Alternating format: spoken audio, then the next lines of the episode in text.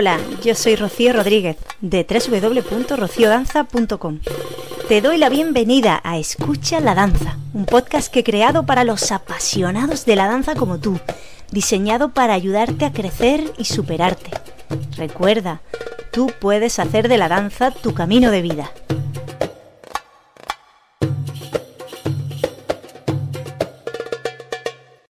Permíteme que me presente. Me llamo Rocío y danzo casi desde que empecé a caminar.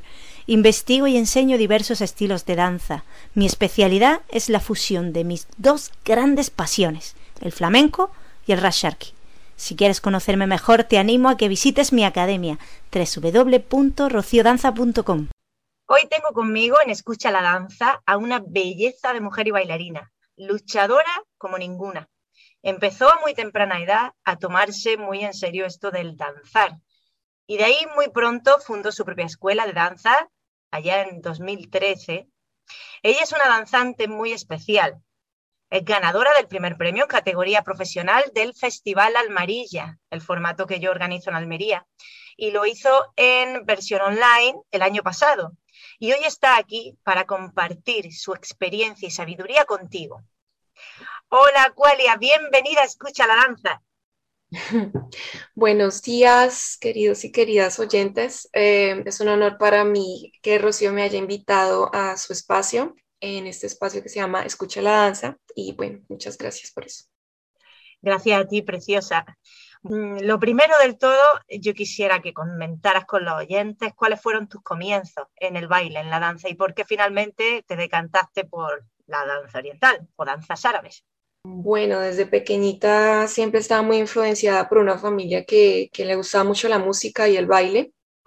De hecho, mi mamá decía que en el vientre yo saltaba. Y uno de mis tíos me decía al pulpito porque siempre estaba yo moviéndome, moviéndome. Y cuando nací, pues siempre estaba como brincando, brincando. Y pues mi mamá me orientó como, como a esa dirección de, que en la escuela pues tuviera la, la, oportunidad de, de, involucrarme en grupos o pequeñas escuelas, ¿no? Entonces, en el colegio, pues siempre me destacaba por, por tener buenas notas en el área de artes y específicamente en el área de danza.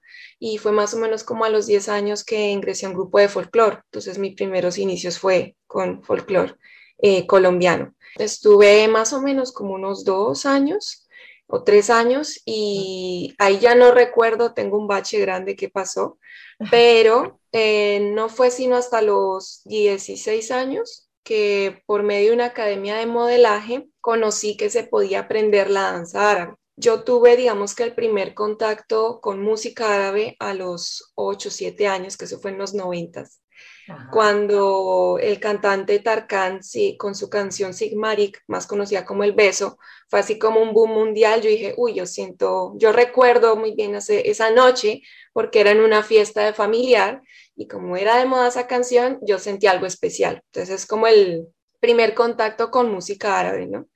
Y seguido a eso también estaba eh, Yarrahat, de Tal Rashid, no, no recuerdo bien la pronunciación, pero es una, es, es, una, es una canción de un cantante mm, algeriano y habla sobre, sobre la mm, migración. Y después de esa siguió la canción de Shakira, que es colombiana, con ojos así. Entonces ah, eso fue como uy, no, esto me suena diferente a la música que yo venía acostumbrada a escuchar en mi familia, pero totalmente eh, ciega o desconocida en cuanto a qué podía hacer con danza árabe. O sea, ni siquiera sabía que era danza árabe, solamente música árabe. Y por eso, eh, a través de esta escuela de modelaje, que tenían como dentro de su pensum un currículum donde eh, uno tenía que estudiar o aprender un poquito de expresión corporal, de ser más femeninas, de aprenderse a mirar en el espejo, un poquito más de seguridad, que fue con esta, con esta clase de, de, danza árabe.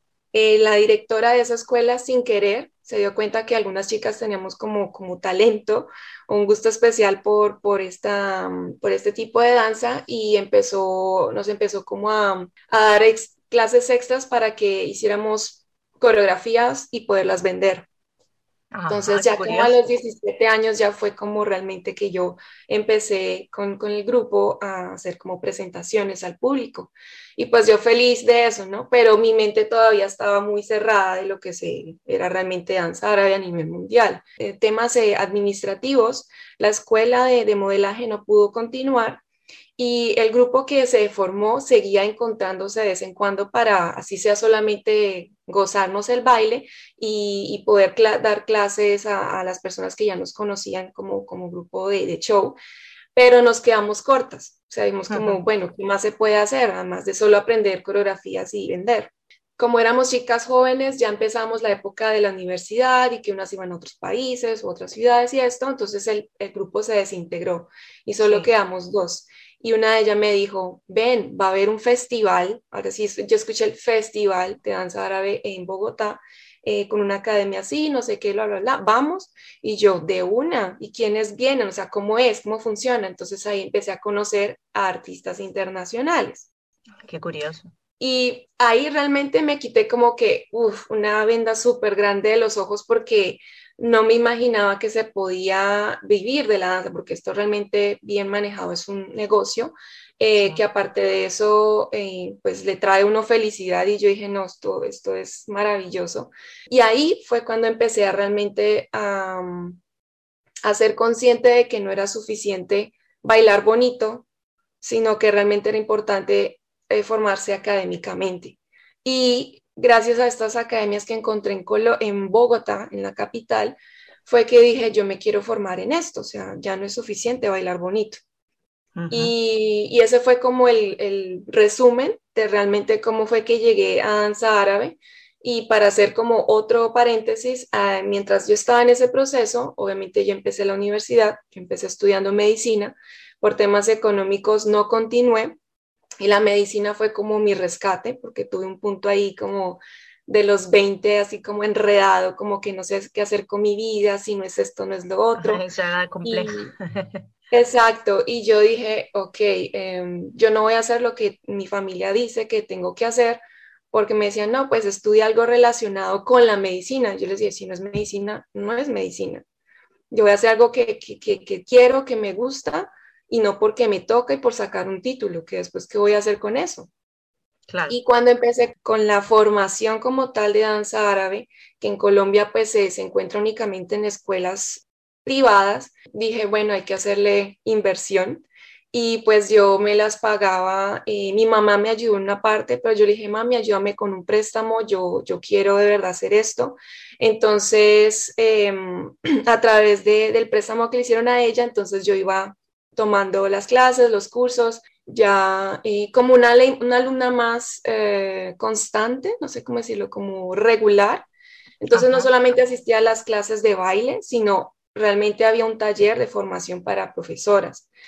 Em, y ahí fue cuando dije, eh, en esa escuela que, que, es muy reconocida en Colombia, me dio como la, el valor y esas ganas de querer empezar la, la escuela perdona que te interrumpa, ¿cuál es, ¿qué escuela fue en la que te ayudó a formarte como profesora ahí en Colombia? ¿Está em, todavía esa escuela funcionando? Sí, es muy reconocida en Colombia, es bastante reconocida en Colombia. Em, se llama Prem Shakti, con su directora Antonina Canal. Muy bien. Em, en ella aprendí, o sea, en esta escuela aprendí más que técnica y mucho, mucha academia, aprendí fue a aceptarme, a la seguridad, a cómo a través de la, de la, danza tiene, tiene tanto poder terapéutico, eh, no solo en las chicas, sino en los chicos también. Y eso me, me, me hizo como tan fuerte ante muchas cosas que yo quería y en las que también estaba como en contra. Y básicamente dije, sí se puede o sea, es, cuestión de, de, organizarse, de planificarse y como te digo, o sea, yo préstamos y aparte de eso daba clases eh, pequeñitas a quien pudiera de, de, danza árabe en escuelas o personalizadas o en academias donde me llamaran. Y también pues yo daba refuerzos de, de escolares. Entonces yo mm, buscaba la manera de poder simplemente invertir en mi formación. Y ya esa formación me fue llevando a otra, en otra academia también muy reconocida en Colombia, que queda en la ciudad de Medellín, se llama la Escuela de María Isabel Ángel, con la directora Marisa Belángel. Eh, y ahí, con ella, en esta escuela, sí aprendí durante dos años realmente todo lo que era técnica y todo lo que es historia y todo lo que son ritmos, o sea, muy, muy estructurado, muy académico. Y pues eh, realmente em, las dos escuelas juntas me hicieron como... Se complementaron. Exactamente. ok, y durante todo este tiempo siempre estuve en formación en otras danzas. Entonces, como te decía, como para yo poder seguir em, invirtiendo mi tiempo y, nos, y dinero en este tipo de danzas, lo que yo hacía como intercambios en otras escuelas en las que me interesaba aprender otros estilos de baile. Entonces, yo decía, bueno, yo tengo, yo tengo esto, yo quiero recibir esto, me gustaría esto de ustedes, podemos hacer como ese intercambio. Entonces, de ahí es donde yo empiezo eh, durante ese proceso de danza formativo a tener otros conocimientos complementarios de otras danzas, porque pues dedicarse a una danza eh, lleva tiempo y yo decía, no, yo quiero algo como a grosso modo, en lo que yo sé que puedo como, como defenderme, no voy a ser la bailarina ahora de, de, salsa acrobática ni nada eso, pero quiero eh, elementos de, de, de, esta salsa, por ejemplo. Eh, o de ritmos afrocaribeños. Entonces, eh, de alguna manera fui creando como mi, propio, mi propia forma también de bailar, teniendo muy en cuenta y presente lo que ya había aprendido con las escuelas de, de danza árabe. Eso fue muy inteligente por tu parte, porque te daba recursos para, bueno, ahora nos irás contando, para más adelante, eh, no solo para ti a la hora de bailar y crear, sino también a la hora de montar tu escuela, pues tienes más recursos para la gente para enseñar. Correcto, correcto. También aprendí no solamente directamente estas escuelas de, de danza árabe, sino de cómo en las otras escuelas donde yo recibía también conocimientos, cómo, cómo era su pedagogía, su metodología, los recursos que ellos utilizaban y aprendí lo, lo, lo que quería tener para mí y lo que no, pues gracias, se deja a un lado, lo que creo que para mí no era conveniente y, y, y fue estructurando, fue estructurando Em, sin, sin haberlo hecho con tanto propósito, pero mi, mi, cerebro empezó a crear nuevas conexiones y cuando yo ya empezaba a, o cuando yo no, cuando yo seguía en ese proceso de formación a otras personas, pues la forma de enseñarles se fue enriqueciendo y fue mucho más, más sencillo con el tiempo. Qué bonita, qué bonita historia, qué bonito comienzo, Aqualia. Eh, eres toda una luchadora y quiero que la gente sepa que tú has viajado a muchos países, has llevado la danza contigo. Sin ir más lejos ahora, estás también lejos de mí y lejos de Colombia, porque nada más y nada menos que estás en Alemania. Has hecho un gran cambio de residencia, de cultura, de idioma, y es una barrera complicada Imagino que esa decisión fue compleja y los comienzos mm, no creo que fuesen muy fáciles, pero ahí está, yo, ya te sigo un tiempo, nos conocemos hace un tiempo. Cuenta un poco esa decisión de viajar por tantos países y el terminar en Alemania. Cuéntanos un poquito cómo fue aquello. Uh, antes de llegar aquí a Alemania, eh, yo estaba a gusto profesionalmente y cómoda con, con mi academia, con con mi grupo de baile que yo había eh, iniciado eh, por medio de mi academia. Ya también estaba muy cómoda y conforme con, con los viajes que estaba haciendo eh, internamente en diferentes ciudades en Colombia, pero llegó un punto en que a nivel personal yo necesitaba una experiencia de vida diferente. Y pues al llegar aquí realmente es muy diferente. No, no era ni siquiera una, una, una mínima parte de lo que yo, yo me imaginé. este, pero bueno, para hacer un poquito más atrás la historia, cuando yo, eh, como les, les, estaba contando, para invertir en mi, mi, proceso de formación en otras áreas de la danza, eh, yo no solamente me quedaba en las ciudades cercanas de, de Bogotá, o en Bogotá, que hay diferentes eh, y, muchas eh, academias de baile, yo me empecé a desplazar a las ciudades donde yo quería específicamente aprender algo con específica academia y ahí fueron como mis primeros pinitos de, hey, qué chévere es estar viajando. ¿sí? Y que a través de la danza literalmente yo viajaba, o sea, yo no hacía nada más que viajar por baile literalmente. Entonces, que para un matrimonio, que para hacer el taller en salsa y a cambio de eso yo voy a dar mi danza, eh, que en Brasil, en la frontera con Colombia y Perú, o sea, específicamente en el Amazonas, Em, allá es muy fuerte las danzas amazónicas y brasileras. Yo feliz aprendiendo esas cosas y pues por supuesto más feliz pudiendo brindar mis conocimientos. Ya luego subiendo a Colombia, más, más al norte, en el Caribe, donde está la, la, la isla de San Andrés, pues ahí yo, mi familia es de ahí, cabe resaltar que mi familia es de esa, de esa isla, de San Andrés Islas, pero yo nunca me ha tomado como, como realmente el tiempo, el momento de decir, es que no solamente suena lindo lo que escucho, sino que cómo se baila. Entonces, cuando me di cuenta que también dije, no, pues hay que invertirle tiempo, voy a hacer este intercambio. Y en esos viajes fue que conocí muchas personas. Por eso me, me tomo el tiempo de irme para atrás porque no era solamente bailar, es que también conocí a otras bailarinas de otros lugares, no solamente en Colombia, sino en otras ciudades, eh, y personas que no tenían nada que ver con la danza. Pero gracias a esos viajes, por la danza, en nombre de la danza, fue que conocí personas y me fueron llevando como a ideas.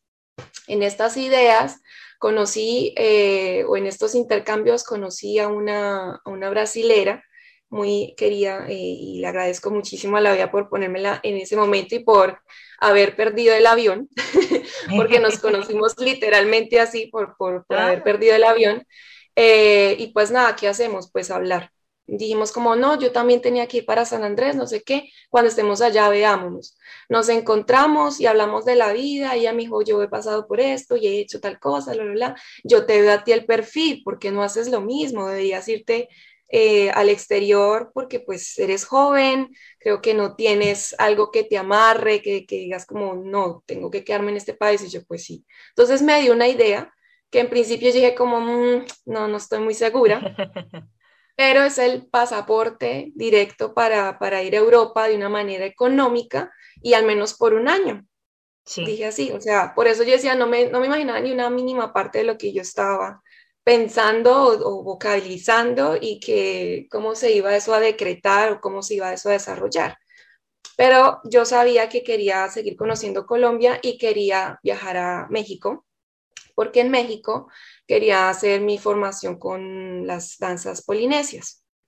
Entonces, eh, ¿cómo llegué a eso? Yo siempre había querido hacer danzas polinesias, pero en Colombia en su momento todavía no había quien lo, quien lo realizara pero hicieron un festival en Colombia, trajeron a una profesora especializada en danzas polinesias, la cual es mexicana, y yo dije, no, yo no voy a ir a ese taller, yo voy a ir directamente a donde ella. Entonces también hice el esfuerzo de irme hasta allá y ya dije como esto sí, ya está un, pequeño paso más lejos de casa. Y pues estuve con ella, también súper querida, ella mm, eh, fue también una persona muy importante para mí en ese momento y ahí seguí conociendo personas. Entonces, en todo este proceso conocía era puros alemanes, la mayoría era alemanes, alemanes. era tu destino. Eh, mexicanos que estuvieron viviendo en Alemania y me hablaban, o sea, ya tenía como la cabeza llena de Alemania. Alemania. y pues yo, yo en Colombia aprendí inglés dos años y yo decía, si yo, si yo viajo al exterior a hablar inglés, yo no, Estados Unidos no me interesa en absoluto yo quiero Inglaterra, Australia, Malta, no sé, otro país, más lejitos. Sí. Eh, pero dije, no sé, aprender ahora alemán, o sea, sería más fácil simplemente seguir con el inglés. Y por eso me vi como, como en esa necesidad, no, metámosle ahora al, al alemán. Entonces regresé a Colombia después de México y dije, ahora sí, ya estoy en una límite en la que es hoy o no es nunca. O no es. o no es, exacto. Y hice un intercambio, eh, creo que algunas, algunos conocen lo que es eh, au pair, que es una chica que vive en una, en una, familia y cuida de los niños de esa familia por un tiempo y a cambio recibe pues ciertos beneficios. Así fue como yo llegué acá a Alemania. Y yo dije, ok, es un año, simplemente va a seguir viajando, conociendo, esto no, no es demasiado en serio, pues yo no me lo imaginaba. Y cuando con el tiempo fue transformándose esa, ese pensamiento pequeñito que yo tenía acerca de, de Alemania y de Europa en general. Y mm, decidí quedarme principalmente por el estilo de vida, por la tranquilidad y por como la calidad de vida que se vive acá, a pesar de sus mm, dificultades también. y mm, pues para mí ha sido un mayor reto el idioma y dije como no me puedo ir sin todavía entender realmente qué es lo que estoy diciendo o qué es lo que me están diciendo. Y eso es lo que me ha tomado más tiempo en este momento desde que salté a Alemania y luego llegó Corona, que todos sabemos como que hizo un, un stop en la vida de muchas personas, así que ahí vamos. ¿Cuánto tiempo llevas ya en Alemania? Mm, desde desde el 2019 llegué acá a Alemania en enero y ya son tres años ahora. Sí, ya está bien. sí, o sea, pero digo, ese pequeñito idea, ese pequeñito pensamiento de un año se pasa rápido, sí, pero ahora pues estoy acá bastante amañada. Bueno, la verdad que lo, tuyo es una vida interesante y bien aprovechada, conociendo muchas culturas, muchos estilos de danza, eso te enriquece un montón y va a dar sus frutos. De hecho, ya lo está dando, Aqualia. Bueno, has notado, vamos a concentrarnos un poquito más en el tema de la danza, y precisamente en el lugar en el que está. ¿Has notado diferencias en cuanto, no sé, energía, expresividad o la forma de entender la danza oriental entre esas bailarinas que has ido conociendo a lo largo de tus viajes, tanto bailarinas europeas, por ejemplo, con respecto a eh, las latinoamericanas y, y, europeas? Bueno, Definitivamente es un sí, sí, por supuesto hay una, diferencia, no solamente en el ámbito de danza árabe, por supuesto, sino en diferentes campos de, las danzas. Sí. Mm, porque no solamente es, o sea, la música es como la historia de lo que sucede en, una, en un lugar, básicamente, ¿sí? Y cómo eso genera la necesidad de expresar lo que pasa en cada lugar.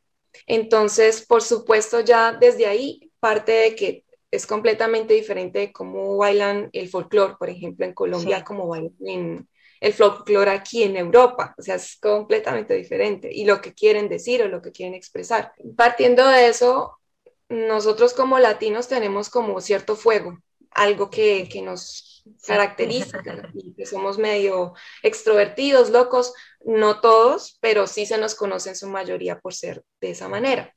En cambio, los europeos en general, no, no me puedo ir a otros lados porque todavía no, he ido a, otros continentes todavía, pero sí he visto de chicas que vienen de otros lados que se siente esa diferencia de que son un poco más suaves, más, más pausados, eh, un poco más estructurados, eh, como que se detienen a pensar, a mirar las cosas, se lo toman más en serio, pero les falta ese swing. Entonces, eso es lo que a mí como, como que yo puedo notar eh, en cuanto a como a expresividad, energía. Pero tengo que decir que eso mismo que nos caracteriza como latinos, de que somos así, ah, esto, entonces qué, lo, lo, la, como muy guapachosos, nos falta mucha disciplina. Entonces, por eso acá he visto que sí tienen mucho éxito, porque realmente se toman en serio las cosas, se forman, se estructuran, o sea, es como que realmente le dan la importancia de cuando invierten en un proceso de aprendizaje y no, ay, vamos a bailar, ya, a pasarla rico, que realmente es importante en el proceso de, aprendizaje, pero llega un punto en el que, como dice la, el dicho, o sea, mucho talento no sirve si no hay disciplina. Está claro. Mm. Entonces, esa es para mí, esa es como la, la diferencia, empezando por el tema cultural y de ahí partiendo de que obviamente la emoción, el, el fuego, el coqueteo que nosotros le metemos al, al, baile, pues evidentemente es mucho más notorio. Para mí esa es como el, realmente la diferencia de lo que he podido experimentar, no solamente a nivel de danzar. Sí, y hay algo que eches en falta, que eches de menos mm, en relación con la danza que no encuentras allí en Alemania, no sé. Algo que sí tenía muy presente en los viajes o en, Latinoamérica o allí en Colombia, que ahí en Alemania no encuentre. Digamos, esta respuesta, o mi respuesta asociada o ligada a la anterior, justamente, porque como decía, le falta como ese fuego, para mí falta ese, esa, ese, un poquito de locura. Entonces, como que sería como el, la, la, la, cerecita que le haría falta al postre para estas danzas tan, tan especiales acá, porque aquí, por ejemplo, se, se nota o se ve bastante lo que es el ballroom, que es el baile eh, deportivo, que son súper estructurados y tienen como, como cierto movimiento y todo eso, pero no sé, o sea, cuando por ejemplo yo aquí en Alemania eh, estaba buscando cómo aprender otro tipo de danzas, sí. me encontré este, este, esta categoría, este ballroom, y me dijeron, no, vamos a aprender salsa y, y samba y cha-cha-cha. Y yo, pues claro, yo en mi mente pensando la samba, la cha-cha-cha, ta, ta, ta, latinoamericano. Y cuando me empiezan a enseñar, yo, ¿qué es esto? Esto, no es samba, ¿cómo así que esto es samba? Les falta, les falta. No, no, no, no tienes que brincar, las piernas van largas, no sé qué, lo vale yo, oh por Dios. o sea, ahí no tiene nada que ver. el cha-cha-cha tampoco. El, el, el, tango, menos. O sea, uff, o sea, esa cosa que uno siente al mirar eh, en el tango argentino, el tango de acá es diferente. Hay personas que, uy, no, miran el tango argentino y dicen, no, no, no, me quedo con el estilo ballroom. Es, perfectamente respetable.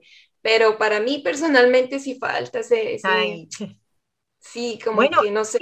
Y, y por otro lado, Sí. Eh, eh, con respecto, ¿no? Eso es como la perspectiva en cuanto a bailarines. Y los instructores también eh, me he dado cuenta que les falta como más espontaneidad, como hacer un poquito el, ridículo, les da como mucha pena, no sé, ah, vamos a decir huepaje, vamos a, soltarnos, vamos a, a, pensar en esto, aquello, no, son como un, dos, tres, cinco, seis, contar, Contar, contar, Cuatro, y como que ya asumen que los demás simplemente los tienen que seguir. Entonces sí, como, como instructoras les falta un poquito más como de cercanía con los estudiantes. Pues yo creo que tú haces mucha falta allí, ¿eh? en Alemania.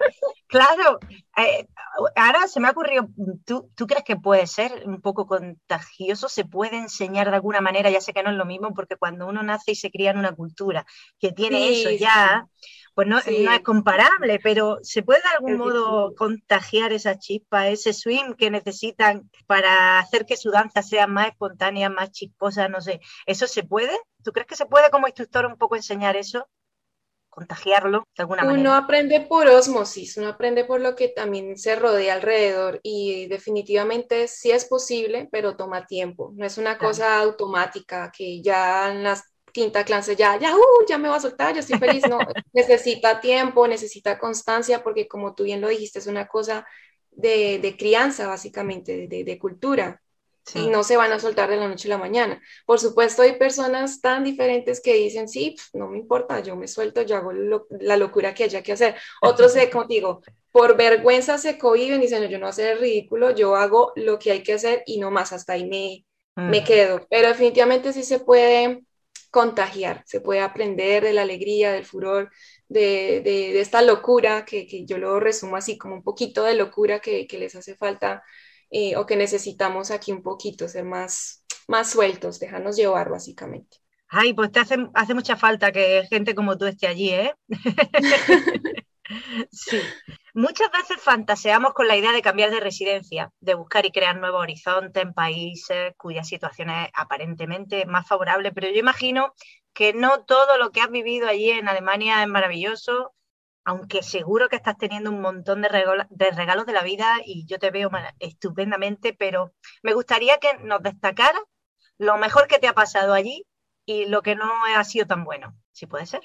Uy, esa pregunta es muy personal, me, llega. Límítate a la danza, no pasa nada.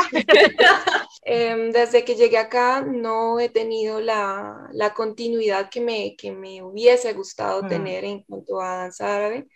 Eh, como decía, no, no quiero excusarme únicamente en lo que pasó en, esta gran pandemia, pero sí, sí afectó un poco, sí influenció un poco. Y mm, pues básicamente yo estaba recién llegada y yo con esas energías y con esas, como, esos caballos que querían soltarse por dentro, no, no, les tocó quedarse amarrados, encerrados y es como una sensación de frustración. Entonces, eso fue lo primero, aprender a, a aceptar que estaba frustrada, que no podía hacer lo que yo quería como yo estaba acostumbrada a hacerlo, porque primero el idioma, segundo, nadie, nadie, no solamente yo, nadie podía hacer nada, literalmente. Sí. Eh, entonces es como, esa frustración la reconozco, la acepto, pero hay que trabajar en ella. Entonces, ese ha sido como mi mayor, mi mayor reto, de que las frustraciones vienen en la medida que tú tienes tantas expectativas y que no puedes hacer nada, entonces te decepcionas. Creo que eso ha sido mis retos, eh, trabajar en las, en las sensaciones y en los sentimientos en los que yo nunca me había visto antes. Aceptarlas, reconocerlas y, y buscar ayuda. Mm. Creo que eh, por eso le doy gracias a Dios que uno de los regalos que, que me dio fue conocerte. porque pues realmente me, me, me, ayudó un montón en el momento en que yo me vi tan abajo que yo dije, no, o sea, yo, sí, sí, yo ya sé que, que si no busco ayuda, uff, esto va a ser peor. Aceptar que necesitamos ayuda para mí también fue muy difícil. Yo estaba acostumbrada en Colombia simplemente a ayudar, eh, ayudar a los perritos, ayudar a la gente pobre, ayudar de alguna manera eh, con, a través de la danza también. organicé unos eventos en pro de, de poder, em, por ejemplo, hacer una recolección de zapatos a una comunidad en, en una zona desértica de Colombia y que eh, esterilizar a, los, a, las perritas, cositas así, ¿me entiendes? O sea, yo siempre estaba en pro de que, o sea, yo no, yo estoy para ayudar, ¿sí? Entonces también trabajar en el ego de que yo no necesito ayuda, sino yo tengo que ayudar eso fue otro reto también para mí, aceptar en, ese proceso de que eh, soy persona y que eh, así como doy, también recibo. Muy bien. Y recibir para mí era como un símbolo de, debilidad.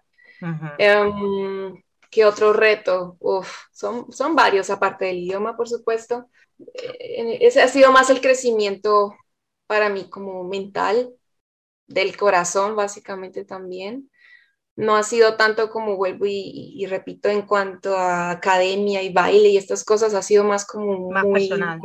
más personal. Por eso decía, con esa pregunta llegas al fondo de mi corazón. Es que, Agualia, a ti te ha tocado vivir eh, una experiencia que ya era muy difícil de vivir estando en casa y arropada con tu familia en tu país, pero a ti te ha tocado vivirlo sola en un país extraño, en el que la cultura no tiene nada que ver con la tuya, el, idioma todavía no lo dominaba. O sea, es ahora uno mira atrás y claro, mm, yo veo el crecimiento, porque lo veo que estás teniendo y lo fuerte, lo segura, lo, lo, grande que te estás volviendo a nivel sobre todo personal y también profesional, pero ha sido un camino duro, duro y, y, muchas otras habrían derrumbado y habrían salido corriendo, pero tú aguantaste ahí muy valiente. Sigo aguantando, sigo aguantando, no creas, son tres años ahora eh, pero mm, sigue siendo retador, desafiante. Estoy dispuesta todavía a enfrentar eh, lo, que se venga,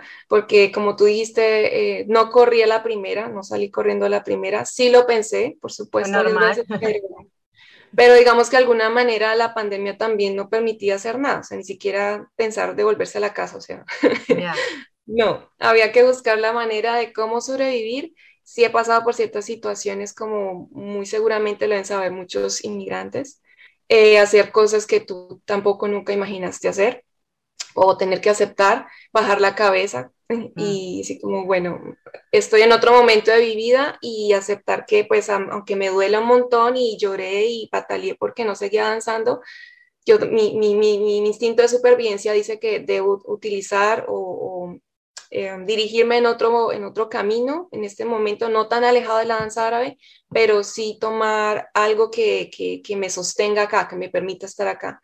Y por eso, o de ahí la decisión de hacer esta formación también, que estoy haciendo en este momento, que es de gimnasia y deporte y de terapia deportiva en una escuela aquí en mi ciudad de Karlsruhe, eh, y es la que me ha permitido estar acá. Es decir, después de ser au pair, yo hice un voluntariado en la Cruz Roja en el cual aprendí muchísimas cosas.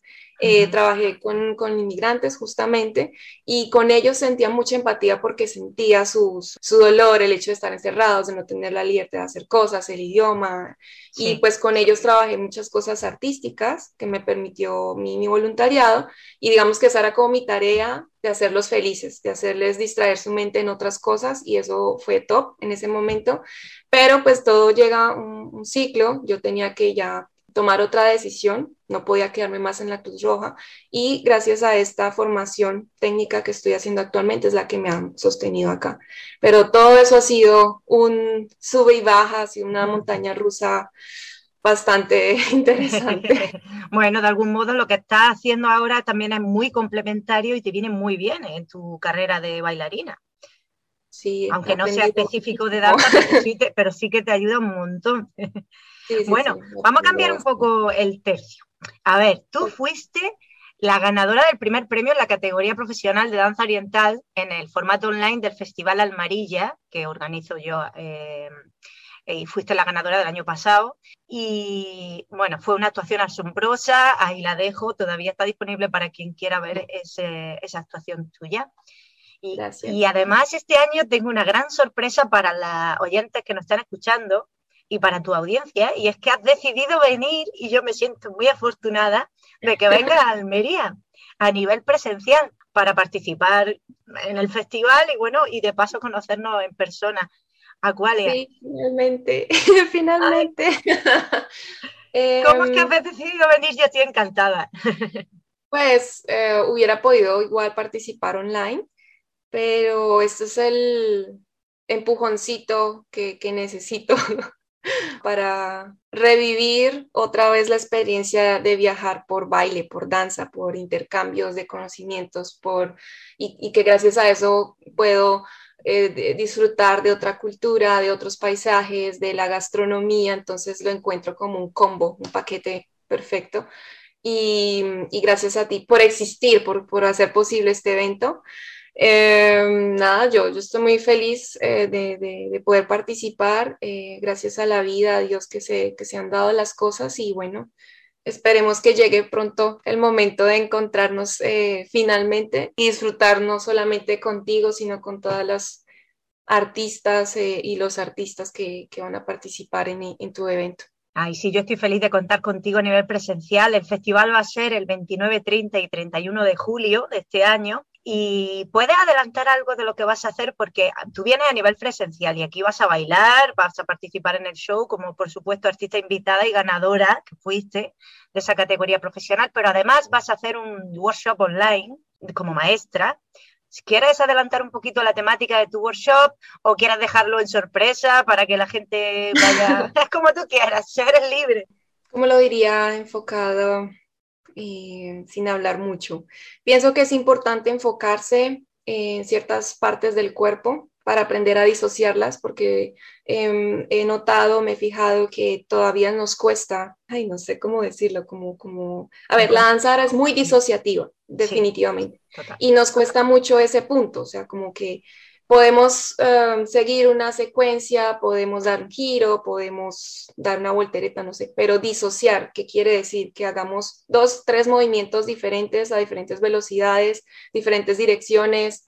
Eh, eso es disociar. Y pues mi, intención con mi taller, que es de drum solo, es enfocado en el control muscular.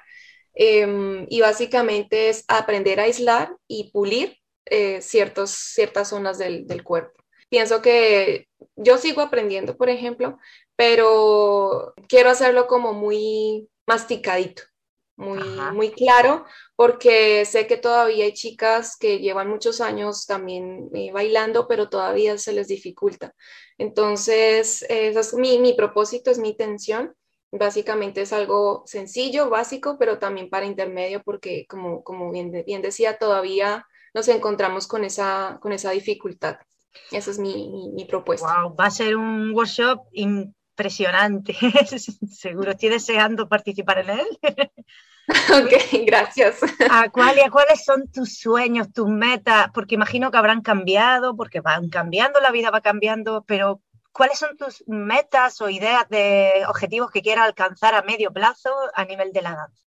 Definitivamente afianzar y, dar continuidad a, mi proceso de formación en otras áreas, como por ejemplo contigo, que empecé el flamenco árabe y me ha parecido maravilloso.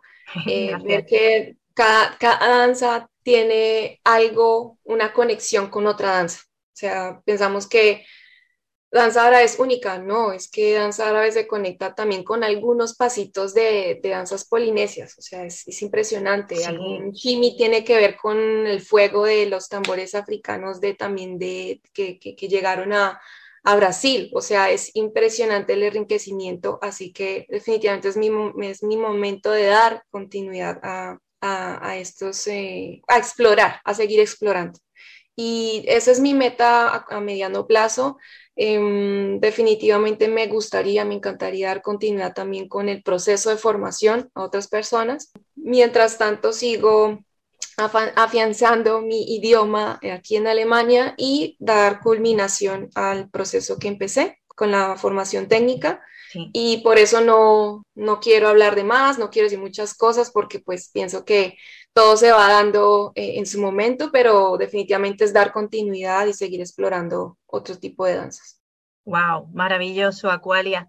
Bueno, me gustaría, como tu experiencia es tan enriquecedora, sobre todo a nivel de viajes y de retos culturales eh, en otros países, me gustaría que compartas con la audiencia algún consejo a aquellas bailarinas que en este momento se puedan estar pensando el cambiar de su país, cambiar de residencia, mejor dicho, o que si no en este momento lo tienen en mente, en un futuro no muy lejano, el viajar a otros países y buscarse la vida o intentar enriquecerse a nivel dancístico en otro lugar que no sea cercano a su, a su zona, donde a su propia cultura.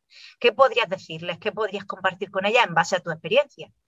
Bueno, definitivamente no irse a la ciega. Eso, es lo primero. Eso quiere decir contactar, si es posible, si te es posible, al director o Em, bailarín, eh, escuela, eh, directamente a la que tú quieres aplicar, con la que te gustaría aprender, porque es el, es el enganche, o sea, no, no vas a llegar solo, ¿qué voy a hacer? Voy a tocar puertas a ver si me pone atención, lo cual también es válido, pero si vas a dar un salto tan grande de, de, un país a otro, pues qué bueno que ya tengas un poquito de, de seguridad, de, de, afianzamiento, que puedas decir, hey, mira, yo estoy interesada en aprender esto, o como yo lo hice, tengo esto, podríamos hacer este intercambio, eh, cuánto cuesta, hay que hablar de costos definitivamente.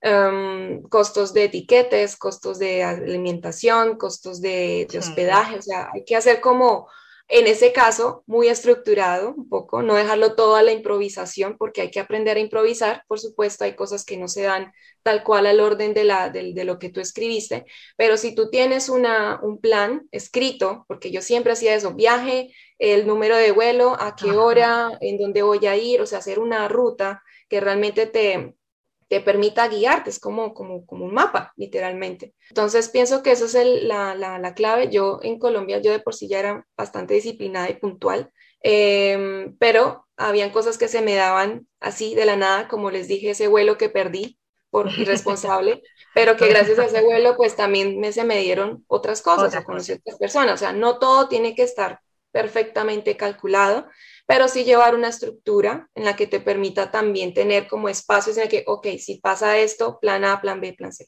Eh, pienso que eso es la, lo importante de, viajar eh, cuando tienes un propósito. Sí, porque si vas por, por placer, pues rico, o sea, que pase lo que tenga que pasar.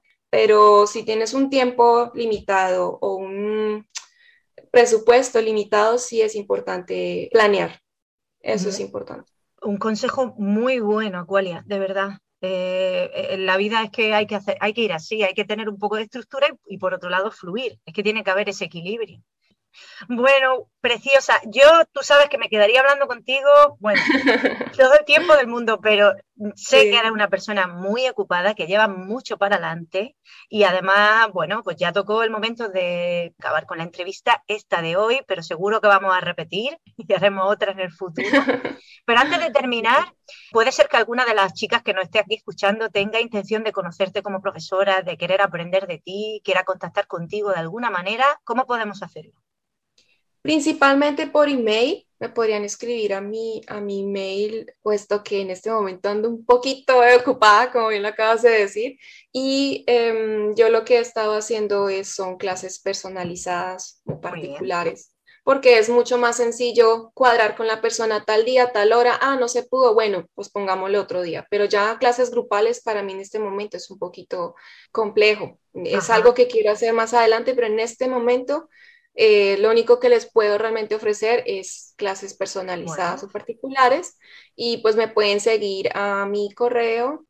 Eh, perdón, voy a dar el de, mi academia, lo voy, a, hacer más lento, porque ese es más largo y más eh, enredadito. Entonces es R de ratón, A de árbol, K de kilo, S de sapo, S, ok, Rax, Rax, T de tetero, a de árbol, H de hueso, H, A de árbol, A, R de ratón, sí. O de oso, K de kilo, Tarok, Tarok, muy bien. Arroba gmail.com. Tarok con una H intercalada entre la A, ok, Tarok, arroba gmail.com. Como digo, lo dejaré escrito también en texto si me das tu permiso, para quien escuche el podcast y, tenga, y tenga dificultad a lo mejor de transcribirlo, porque no se pierda. Además, si quieren contactar contigo, también pueden hacerlo a través de mí, la persona que, que, me lo consulte y yo le doy tu, tu contacto. Acuaria, es maravilloso conocerte, es maravilloso ver tu evolución y sobre todo es maravilloso mm, haberte tenido participando en mi festival y saber que vas a repetir, que vienes a Almería muy pronto y que vamos a seguir haciendo muchas cosas juntas de danza. Muchísimas gracias nuevamente por a los, a los oyentes principalmente por escucharnos, por tener paciencia para escuchar este podcast y sobre todo a ti por tanta generosidad. Eh, les deseo a todos un, un día, tarde, noche maravillosa y bendiciones y rayitos de luz para todos y todas. Qué bonito, preciosa. Pues mis mejores deseos también para ti y nos vemos muy pronto. Un abrazo grande y repetiremos, ¿eh? Claro que sí, yo encantada. Gracias.